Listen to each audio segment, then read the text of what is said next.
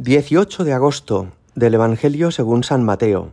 En aquel tiempo Jesús volvió a hablar en parábolas a los sumos sacerdotes y a los ancianos del pueblo, diciendo, El reino de los cielos se parece a un rey que celebraba la boda de su hijo. Mandó a sus criados para que llamaran a los convidados, pero no quisieron ir. Volvió a mandar otros criados, encargándoles que dijeran a los convidados, Tengo preparado el banquete, he matado terneros y reses cebadas, y todo está a punto. Venid a la boda. Pero ellos no hicieron caso. Uno se marchó a sus tierras, otro a sus negocios, los demás agarraron a los criados y los maltrataron y los mataron. El rey montó en cólera, envió sus tropas, que acabaron con aquellos asesinos y prendieron fuego a la ciudad. Luego dijo a sus criados, La boda está preparada, pero los convidados no se la merecían.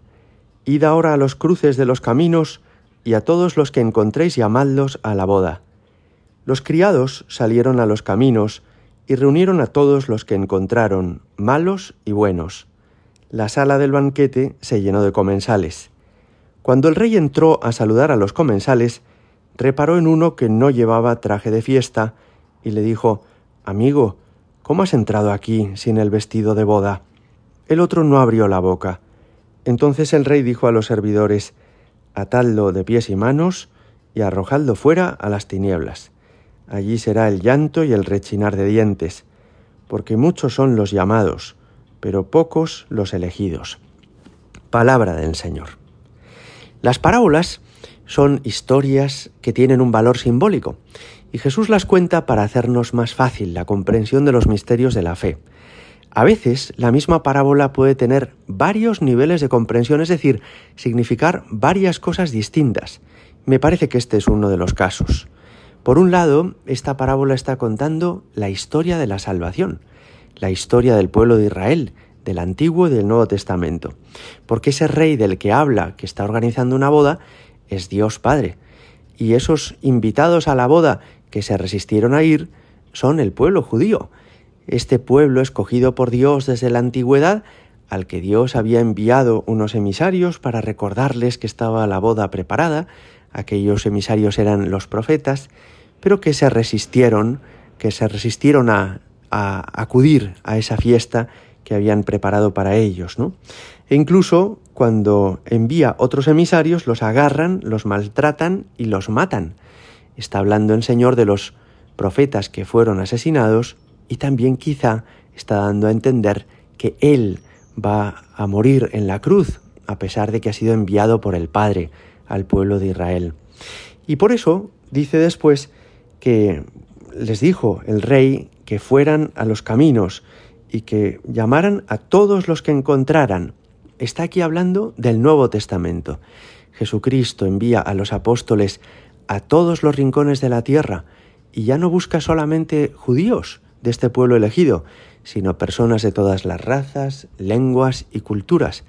La Iglesia se convierte así en una gran familia en la que conviven personas de todos los lugares de la tierra y no solo personas que han sido buenas en su pasado, sino también personas que han sido malas, pero que convertidas son invitadas a la boda. Y al final habla de cómo es necesario estar revestido de la virtud y de la santidad para disfrutar de esta boda. Así que una primera lectura de esta parábola es entender que Jesús reprocha al pueblo judío que aunque ha sido con tanta predilección tratado por Dios, sin embargo se ha resistido a aceptar la salvación, no se ha comportado como se esperaba de él. Los invitados no se lo merecían, ha dicho Jesús en este Evangelio. Pero una segunda lectura es entender que mm, esta parábola está dicha también para cada uno de nosotros. Dios en el curso de nuestra vida nos va llamando y muestra interés en entrar en nuestra vida, muestra cariño, nos envía un montón de señales y de personas que nos recuerdan que hemos sido llamados a una gran fiesta en el cielo. Y fijaos que lo que dice que les pasa a los invitados nos pasa también a nosotros. Ellos no hicieron caso. Uno marchó a sus tierras, otro a sus negocios, los demás agarraron a los criados y los maltrataron.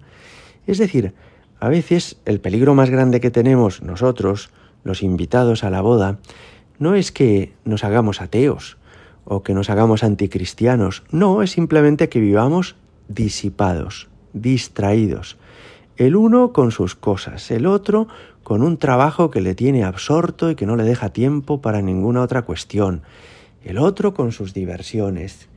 Puede ser que estemos olvidándonos de lo que es esencial en la vida, de lo que de verdad importa, porque andamos muy preocupados de nuestras bobadas. También en esta segunda lectura nos llama la atención que este rey tan benévolo, que ha organizado una fiesta, que quiere invitar a todo el mundo, sin embargo después se muestre tan severo, diciendo que hay que echar a unos invitados, que al que no viene vestido adecuadamente se lo expulse a las tinieblas, puede parecer una contradicción, ¿verdad? Que Dios, que es tan bueno, se muestre a veces como tan recto, tan duro. Me parece que no es dureza ni severidad, sino que el Señor nos ayuda a entender quién es Él. Es decir, Él nos ha ofrecido su amistad. De hecho, en esta parábola, al que venía mal vestido, le dice amigo. ¿Cómo has entrado aquí sin el vestido de la boda? Se refiere a Él como amigo suyo. Pero al mismo tiempo le ayuda a entender que Él, Dios, no es un amigo que tengamos al mismo nivel que el resto de los amigos. No es un amigo con el que podamos coleguear o tratar a veces pues con poco respeto. No, no, es que Dios se ha hecho nuestro amigo, pero no deja de ser Dios. Él es nuestro creador y dueño, Él es nuestro salvador, Él es nuestro rey como dice también Jesús en esta parábola. Por eso hemos de vivir agradecidos por la cercanía de Dios con nosotros, por su paciencia y misericordia, pero al mismo tiempo no olvidar nunca que Dios es Dios, que no hay nada ni nadie más importante que Él. Como todos sabéis, hay un don del Espíritu Santo, que es el temor de Dios.